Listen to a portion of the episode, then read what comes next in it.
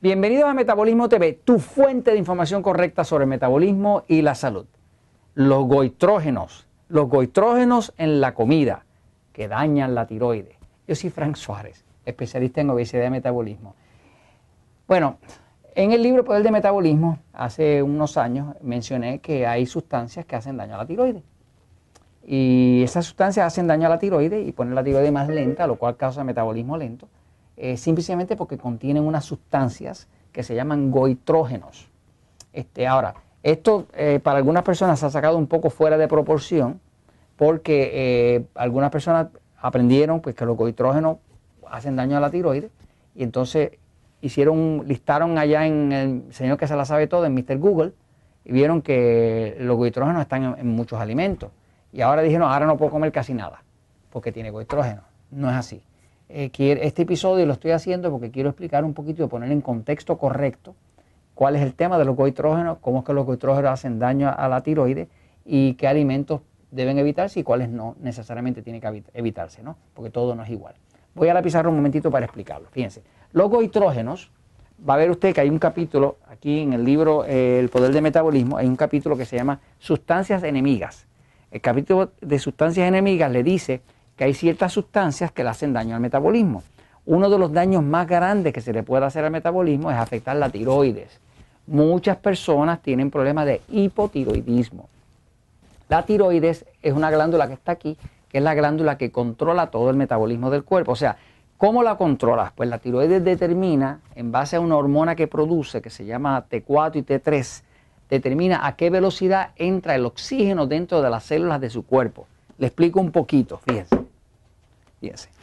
La usted tiene su cuerpo, tiene la tiroide acá, aquí.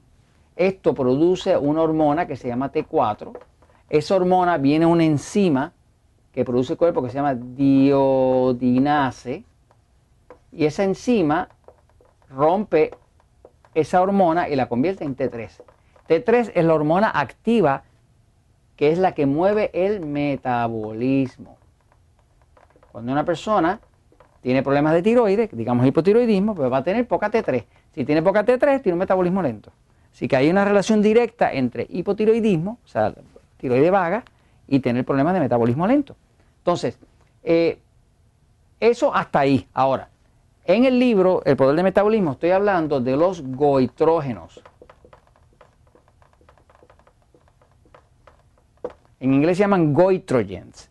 Los goitrógenos son unas sustancias que de forma natural están contenidas en ciertos alimentos. ¿Qué alimentos tienen mucho goitrógeno? El alimento que más goitrógeno tiene es la soya o soja, dependiendo como usted le diga en su país. La soya tiene mucho goitrógeno. Una de las razones principales por la cual nunca hemos eh, recomendado que la gente coma soya es porque la soya es algo así como una gran mentira. La soya es algo eh, que se promueve como una cosa muy saludable. La verdad que de saludable no tiene absolutamente nada y siento si lo que usted está yendo no le gusta, pero es la verdad. La soya está llena de goitrógenos.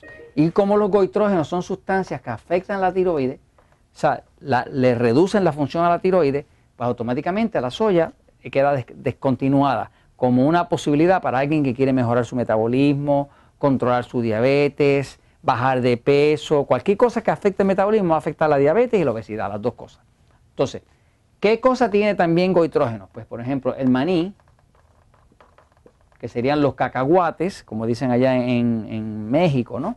El maní, pues tiene goitrógenos. Eh, otra cosa que tiene goitrógeno es un tubérculo que se llama yuca. La yuca, hay muchos países donde se utiliza, por ejemplo, Puerto Rico se usa, los cubanos lo usan mucho. Este, eh, es un tubérculo que tiene goitrógeno. Ahora, fuera de estos alimentos que están aquí, hay muchos otros alimentos que tienen goitrógeno. Inclusive ahí va a encontrar usted la espinaca, Ahí va a encontrar usted las fresas. Ahí va a encontrar usted las peras. Y si sigue por ahí para abajo, va a encontrar un montón de otros alimentos que también tienen goitrógeno. Ahora, aquí viene el punto importante y el punto de este episodio. El punto de este episodio es que en la vida hay que poder diferenciar. ¿Qué es un loco? Pues un loco es una persona que no puede diferenciar la realidad de su imaginación. ¿Qué es un loco? Pues un loco es una persona que no puede diferenciar entre quién es él y la figura de Napoleón Bonaparte, por lo tanto el loco se para y dice, yo soy Napoleón Bonaparte. O sea, que la habilidad de diferenciar entre pasado y presente, entre poco o mucho, entre bueno o malo, es parte de la cordura. Por ejemplo, hace más de 30 años se hablaba de que todo el colesterol era malo, todo el colesterol. Se decía, todo el colesterol, colesterol, es un diablo. Eso es lo que se nos vendía hace 30 años. El colesterol es un diablo. Y era todo el colesterol era malo en ese entonces. Luego vino alguien, un científico más cuerdo, y se dio cuenta que había colesterol bueno y colesterol malo. Y de momento se pusieron cuerdos, porque ahora se sabe que es bueno tener alto colesterol bueno y bajo el colesterol malo. Ahora, ahora ya pueden diferenciar. Pero mientras todo el mundo pensaba que todo el colesterol era malo, pues entonces no se podía pensar bien. Con el tema de los cohidrógenos es lo mismo. No es lo mismo la soya que lo que sería espinaca, fresas, pera, que son cosas que tienen muy poco cohidrógeno. Fíjense, el alimento que más daño hace aquí de todos al metabolismo es la soya. La soya es tan y tan goitrogénica y tiene tanto goitrógeno que cuando quieren engordar cerdos le echan soya porque la soya le afecta la tiroide al cerdo, lo hace engordar y como un cerdo gordo pesa más, pues entonces es mejor negocio. Por lo tanto, una de las cosas que hacen en la comida industrial de cerdos es que le meten soya.